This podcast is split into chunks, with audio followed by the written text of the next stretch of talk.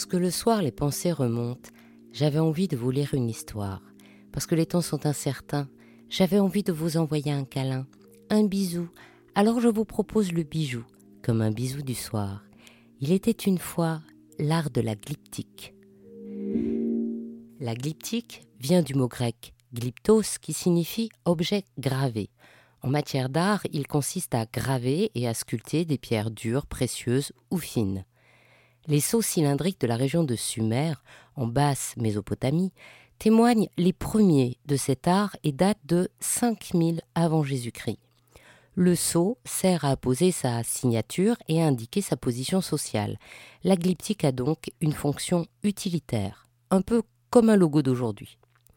Dans l'Antiquité, la glyptique se développe en Égypte avec la tradition des amulettes gravées en pierres précieuses comme l'émeraude, sur des pierres fines comme l'améthyste ou sur les pierres dures comme la turquoise ou le lapis lazuli. L'objet glyptique devient alors un talisman, symbole de puissance ou de protection.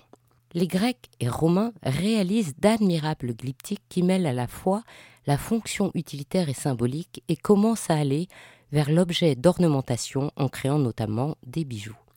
Les pierres les plus fréquemment employées sont la cornaline, la calcédoine, l'agate, le jaspe et le cristal de roche. En effet, ces pierres ont plusieurs strates de couleurs. Par exemple, l'agate qu'on appelle nicolo dispose de couches colorées qui vont du bleu sombre au blanc, ce qui permet au bon glypticien, pour enrichir son motif, d'utiliser les différentes strates et la couleur naturelle des pierres. Au Moyen Âge, les échanges commerciaux qui vont se développer pour accompagner les croisades vont avoir deux conséquences pour la glyptique. D'une part, les croisés vont rapporter des glyptiques antiques qui vont être utilisés comme objets montés, c'est-à-dire qu'on va les monter sur des bijoux, mais aussi des coffres ou des statues. On voit bien que l'upcycling qui se développe aujourd'hui, à visée éthique, il est vrai, n'est pas vraiment une nouveauté. La deuxième conséquence va être de relancer la pratique de la glyptique, car puisque la demande est forte, les artisans vont réapprendre ce savoir-faire dont les produits vont être à la mode et dans toute l'Europe.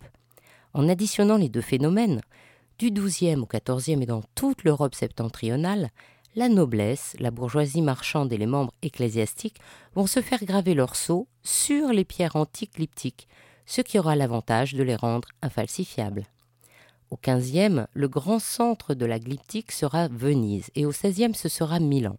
Au XVIIIe, les gentilshommes qui font leur grand tour, c'est-à-dire leur voyage de plusieurs mois pour parfaire leur culture classique, rapportent des souvenirs, dont les objets glyptiques. Ils rapportent également des dactyliothèques. Ce sont des petites boîtes remplies des moulages de glyptiques. En France, Madame de Pompadour se passionne pour la glyptique. Elle cherche un bon professeur et découvre Jacques Jay élève du peintre François Boucher et graveur au talent exceptionnel. Elle l'installe à Versailles et devient son élève.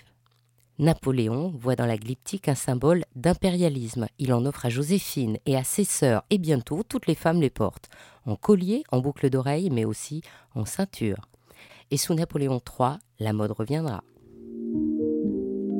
La glyptique débouche sur deux techniques, l'intaille et le camé. Dans l'intaille, le motif est gravé en dépression, c'est-à-dire en creux dans la matière. Dans le camé, c'est l'inverse. La pierre est sculptée en relief. La technique n'a pas beaucoup évolué puisqu'il s'agit de creuser la pierre par un effet d'usure avec de la poudre abrasive et de l'eau.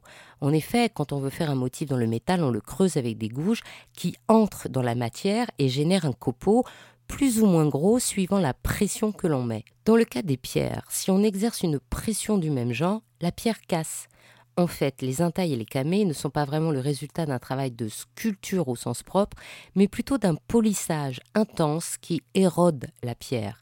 Le glypticien pratique avec un burin imprégné de poudre de diamant et une meule reliée à un tour à main ou à pied. Il lui faut une incroyable dextérité car les surfaces sont très petites et les pierres dures. Et comme la gemme est sous la pâte abrasive qui est opaque, il travaille à l'aveugle. Enfin, le motif de l'intaille qu'il crée doit s'imprimer à l'endroit. Donc, le glypticien doit le concevoir à l'envers. La glyptique est devenue un métier rare. Depuis 1995, aucun enseignement national n'est dispensé. Le savoir-faire de la glyptique est en France inscrit à l'inventaire du patrimoine culturel immatériel à la Direction générale des patrimoines du ministère de la Culture. En tout, il doit y avoir à peine dix glypticiens en France, dont le plus connu est certainement le maître d'art Philippe Nicolas, qui réalise des pièces uniques pour la haute joaillerie de quartier. La clientèle du glypticien est composée de collectionneurs et d'amateurs d'art, mais également de joailliers. J'ai pu voir en décembre la masterpièce de la joaillère Édéenne au musée de la Légion d'honneur.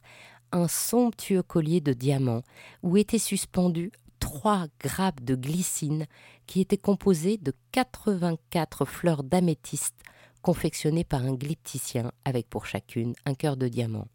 Le glypticien avait mis un an à réaliser ces pétales de glycine. Les photos étaient interdites, alors il faudra attendre et voir si l'acheteur souhaitera les diffuser. Il y a aussi le fabuleux collier de Wallace Chan, le célébrissime et secret joaillier sculpteur artiste né à Hong Kong, a même inventé sa Wallace Cut, un brevet qui garantit un mélange spécial des techniques de l'intaille, du camé et du facettage et qui permet, avec la réfraction de la lumière, d'éclairer toutes les facettes d'une pierre simultanément. Son pendentif, Now and Always, applique cette Wallace Cut à une aigue marine de 135,4 carats qui montre une tête de méduse en glyptique devenue tridimensionnelle. On se souvient aussi des tutti frutti de Cartier, inspirés par le voyage de Jacques Cartier en Inde en 1911. La maison Cartier perpétue ce savoir-faire et cette façon si particulière d'allier la glyptique à un sens de la couleur dans les collections régulières, la dernière étant celle de 2016. Si vous souhaitez seulement graver votre chevalier en glyptique, vous devriez trouver un glypticien, peut-être pas tout à côté de chez vous, mais en consultant les métiers d'art. Pour admirer les intailles et les camées, vous pouvez aller au cabinet des médailles, à la Bibliothèque nationale de France et bien sûr au musée du Louvre. Les expositions proposent de belles pièces à dévorer des yeux. Si vous avez eu la chance de voir l'exposition des grands Mongols au Maharaja à partir de la collection Altani au Grand Palais en 2017 ou la vente en 2019 chez Christie's New York appelée Maharaja Muni Magnificence, vous avez pu voir les sublimes émeraudes gravées, emblématiques des cinq siècles d'histoire de la joaillerie indienne et de ses interrelations avec la joaillerie française. Il y a des collectionneurs passionnés d'intailles et de camées. L'impératrice Catherine II de Russie en possédait dix mille. De nos jours, Kazumi Arikawa a rassemblé l'une des plus grandes collections au monde qu'il expose parfois dans sa galerie Albion Art à Tokyo ou à Paris. Sans aller jusqu'à cette extrémité, je vous conseille d'aller chez Fabien de Montjoie, rue Saint-Honoré, pour un bijou ancien certifié. Vous trouverez chez cet antiquaire expert en glyptique des camées néoclassiques, baroques, renaissance et s'il en a d'époque romaine ou encore des intailles, des cachets et des sceaux. Si vous préférez une monture moderne, Marc Auclair, rue de Castiglione, crée de splendides bijoux à partir d'un taille et de camées qu'il réinterprète. Ce joaillier s'est fait une spécialité de la tradition des objets montés du Moyen Âge. Les pièces de glyptique antique sont achetées chez des antiquaires qui garantissent leur provenance avec un certificat. Et Marc Auclair leur imagine des montures non conventionnelles. Ainsi se termine cette histoire d'Il était une fois le bijou. Si cette histoire vous a plu, partagez-la autour de vous. Pour vous aussi, envoyez plein de bijoux bisous et encouragez-moi en me mettant plein d'étoiles et de likes. À demain pour un prochain bijou, un nouveau bisou du soir.